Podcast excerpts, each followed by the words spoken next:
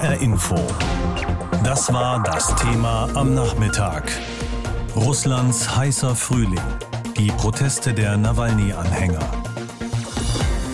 Seit drei Wochen ist der russische Regierungskritiker Alexei Nawalny jetzt schon im Hungerstreik im Gefängnis. Erreichen will er damit eine angemessene medizinische Behandlung durch einen Arzt, den er aussucht. Und nach wie vor unterstützen ihn dabei viele Menschen, die auch immer wieder auf die Straße gehen und für Nawalny demonstrieren. Auch für heute Abend hat Nawalnys Team zu einer Demonstration aufgerufen, denn heute hat Russlands Präsident Wladimir Putin seine Rede an die Nation gehalten, wie er das jedes Jahr regelmäßig macht. Und in einigen Städten haben die Proteste schon begonnen gegen Putin und wie das Regime mit Nawalny umgeht. Darüber habe ich mit Marta Wilczynski gesprochen, unserer Korrespondentin in Moskau. Frau Wilczynski, haben Sie schon einen ungefähren Überblick, wie viele sind in etwa auf den Straßen?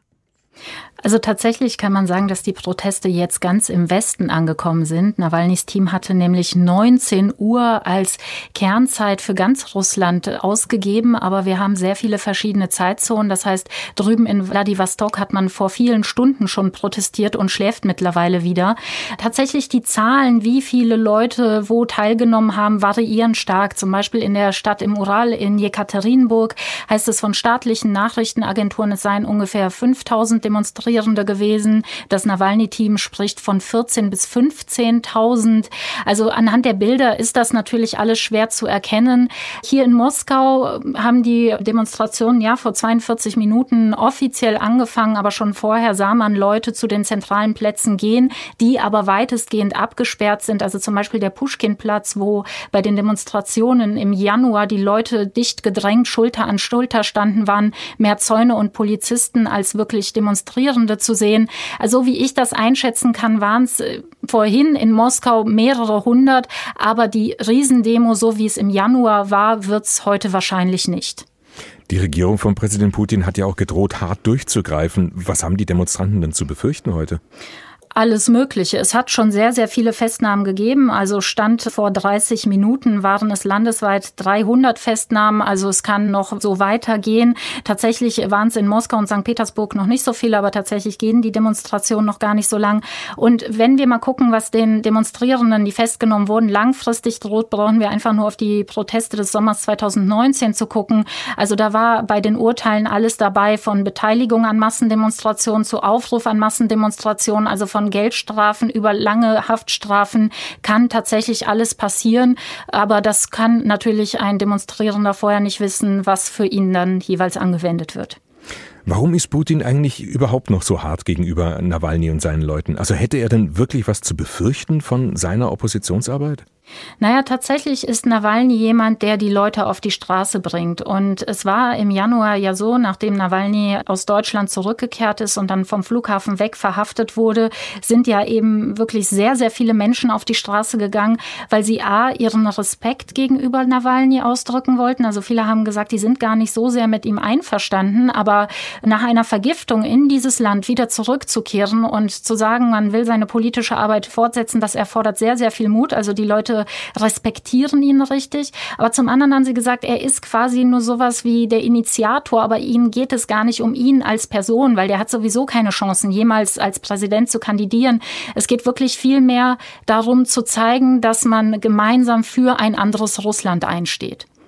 Putin hat ja in seiner Rede an die Nation heute von einer roten Linie gesprochen, die nicht überschritten werden sollte.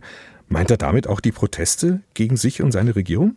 Tatsächlich war das eher eine Botschaft nach außen an die Länder, gerade auch des Westens, die sich vermeintlich auch in die inneren Angelegenheiten Russlands einmischen.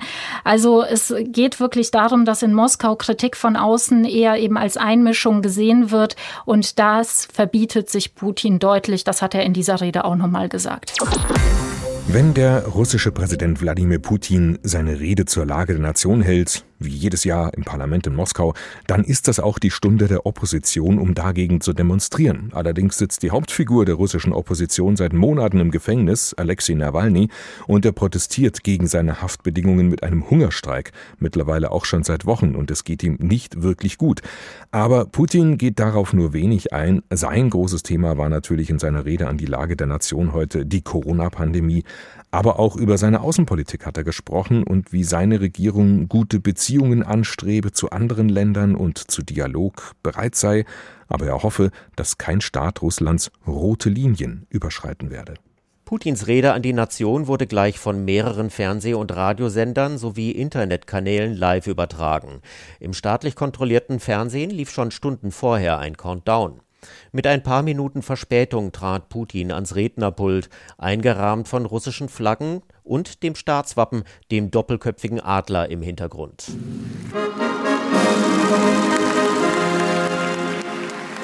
Im ersten Teil seiner Rede ging der Kreml-Chef auf die Bekämpfung der Corona-Pandemie ein und hob hervor, dass Russland gleich drei wirksame Impfstoffe entwickelt habe. Im Herbst könne ein Großteil der russischen Bevölkerung gegen Corona immun sein. Putin mahnte aber auch, jetzt nicht unvorsichtig zu werden. Bitte, noch einmal möchte ich alle russischen Bürger dazu aufrufen, sich impfen zu lassen. Nur so werden wir die lebensgefährliche Epidemie eindämmen können. Einen anderen Weg gibt es nicht. Der andere Weg, krank zu werden, mit nicht absehbaren Nachwirkungen, ist der schlechtere Weg. Ich will noch einmal wiederholen, die Gefahr des Virus ist noch nicht vorbei. Die mehreren hundert Abgeordneten und Persönlichkeiten des öffentlichen Lebens im Saal saßen übrigens dicht an dicht. Die meisten von ihnen ohne Mund-Nasenschutz. In den vergangenen Tagen sind die Corona-Infektionszahlen in Russland wieder leicht angestiegen. Die Impfbereitschaft der Russen ist vergleichsweise gering. Nur etwas mehr als vier Prozent sind vollständig geimpft. Außenpolitisch war vor allem von Interesse, wie Putin auf die zunehmenden Spannungen in der Ostukraine eingehen würde. Der russische Truppenaufmarsch entlang der Grenze zur Ukraine und auf der annektierten Krim haben zuletzt Befürchtungen vor einer weiteren Eskalation des Konflikts genährt. Putin vermied es in seiner Rede, explizit dazu Stellung zu nehmen. Allerdings hatte er eine Warnung an die Adresse aller Feinde Russlands parat. Wir wollen keine Kontakte vernichten, aber wenn jemand unsere guten Vorsätze als Schwäche auslegt und selbst diesen Kontakt vernichten will, dann sollte er wissen, die Antwort Russlands wird spiegelartig, schnell und hart sein. Diejenigen, die Provokationen durchführen, die unsere Sicherheit gefährden, werden es so stark bereuen, wie es schon lange nicht mehr der Fall war. Noch gestern hatte der ukrainische Präsident Zelensky Putin zu einem Treffen eingeladen und vor einem Blutvergießen gewarnt, dem Millionen Menschen zum Opfer fallen könnten. Es sei noch nicht zu spät, dies zu verhindern. Heute hat der russische Präsident Wladimir Putin wie jedes Jahr seine Rede an die Nation gehalten. Es ging vor allem darin um die Corona-Pandemie und Putin hat den Westen gewarnt, Russland zu provozieren. Und zu solchen Provokationen gehört aus seiner Sicht auch, wie der Westen immer wieder darauf pocht, dass der russische Oppositionspolitiker Alexei Nawalny freigelassen wird. Oder zumindest, dass er von einem Vertrauensarzt untersucht wird, was Nawalny auch selbst fordert und auch erzwingen will mit einem Hungerstreik seit drei Wochen. Nawalny liegt zwar mittlerweile in einem Krankenhaus für Häftlinge, aber unabhängige Ärzte werden nach wie vor nicht zu ihm vorgelassen. Mein Kollege Gerd Kuhn hat mit Sergei Lagodinsky darüber gesprochen, einem Europaabgeordneten der Grünen. Was wissen Sie über Nawalnys Gesundheitszustand? Der Zustand verschlechtert sich. Er war ja nicht so gut gesundheitlich, auch vorher schon. Er hatte starke Schmerzen und jetzt dadurch, dass er auch nicht weiter behandelt wurde und ihm eben der Zugang eines Arztes, eines zivilen Arztes überhaupt, also nicht nur eines Arztes seiner Wahl, sondern insgesamt verweigert wurde, wurde es immer schlechter und er ist in Hungerstreik getreten und baut ab. Bestimmte Werte, so zum Beispiel Kaliumwert in seinem Körper, deuten auch darauf hin, dass er einen Herzstillstand jede Minute erleiden könnte. Wenn die Lage für Nawalny so dramatisch ist, wie Sie es schildern, was folgt daraus? Was müsste die EU jetzt dringend tun? Aus meiner Sicht muss die EU jetzt Tacheles reden. Es müssen auch Vorbereitungen getroffen werden oder Verhandlungen getroffen werden, dass Nawalny auch evakuiert werden kann. Ja, das ist so ein bisschen eine Wiederholung der Situation im August, aber das ist, glaube ich, unsere humanitäre und auch politische Pflicht, darauf hinzuwirken. Das muss nicht jetzt Deutschland tun, das können andere Regierungen tun, die vielleicht einen besseren Draht jetzt zurzeit zu Kreml haben. Aber wir können diesen Menschen nicht sterben lassen, denn das ist eine bewusste und systematische Wahl der russischen Regierung. Sie wollen ihn aus dem Weg räumen. Glauben Sie, solche Appelle beeindrucken Putin? Nawalny war ja schon nach dem Giftanschlag hier in Deutschland zur Behandlung. Für wie realistisch halten Sie es denn, dass Putin ihn ein zweites Mal gehen lässt?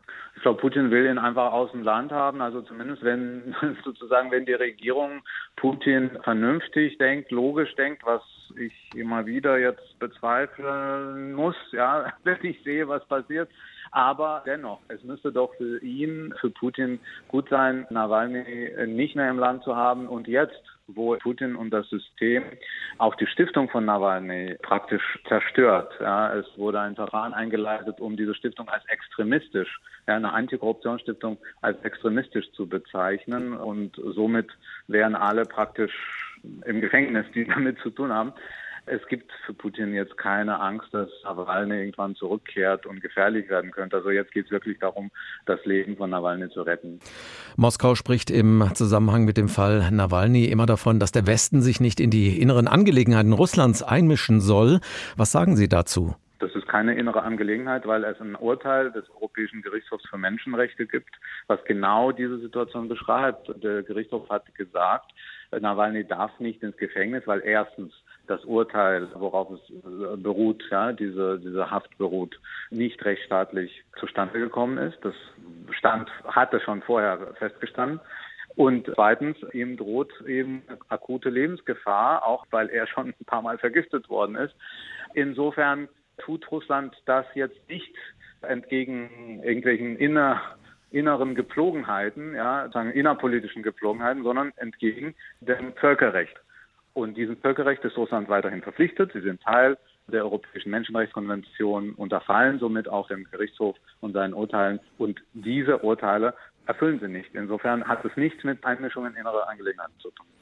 Für Moskau stellt Nawalny eine permanente Provokation dar. Er organisiert Demonstrationen und Proteste. Er ist in den Hungerstreik getreten. Sie kennen Nawalny auch persönlich. Welches Ziel verfolgt er denn? Warum will er Putin unbedingt herausfordern? Ja, weil er normal denkt, so wie Sie und ich vielleicht, ja, weil er einfach in einem demokratischen Land leben will, in einem Land, was nicht korrumpierbar und korrumpiert ist. Denn das ist ja seine größten Kritikpunkte. Erstens natürlich eine absolute fehlende Pluralität im Land. Wir stehen ja vor einer Wahl, Duma-Wahl, Parlamentswahlen im September. Da wird die politische Landschaft gesäubert, muss man auch das Wort benutzen. Und zweitens das Land wirtschaftet in private Taschen von ein paar Freunden von Putin. Und das ist etwas, was Nawalny einfach natürlicherweise nicht akzeptieren will. Er hat ein System geschaffen von Aktivistinnen und Aktivisten und dieses System hat ja funktioniert und er will das weitermachen. Insofern, ich akzeptiere das als seinen legitimen Entschluss, auch zurückzukehren, ja, als er das getan hat. HR Info. Das Thema. Wer es hört, hat mehr zu sagen.